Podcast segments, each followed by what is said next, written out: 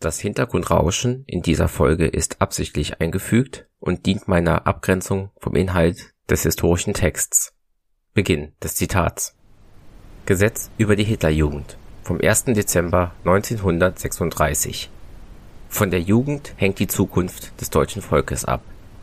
Die gesamte deutsche Jugend muss deshalb auf ihre künftigen Pflichten vorbereitet werden.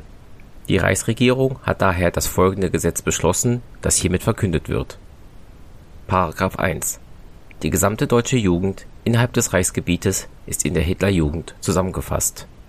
Paragraph 2 Die gesamte deutsche Jugend ist außer im Elternhaus und Schule in der Hitlerjugend körperlich, geistig und sittlich im Geiste des Nationalsozialismus zum Dienst an Volk und zur Volksgemeinschaft zu erziehen.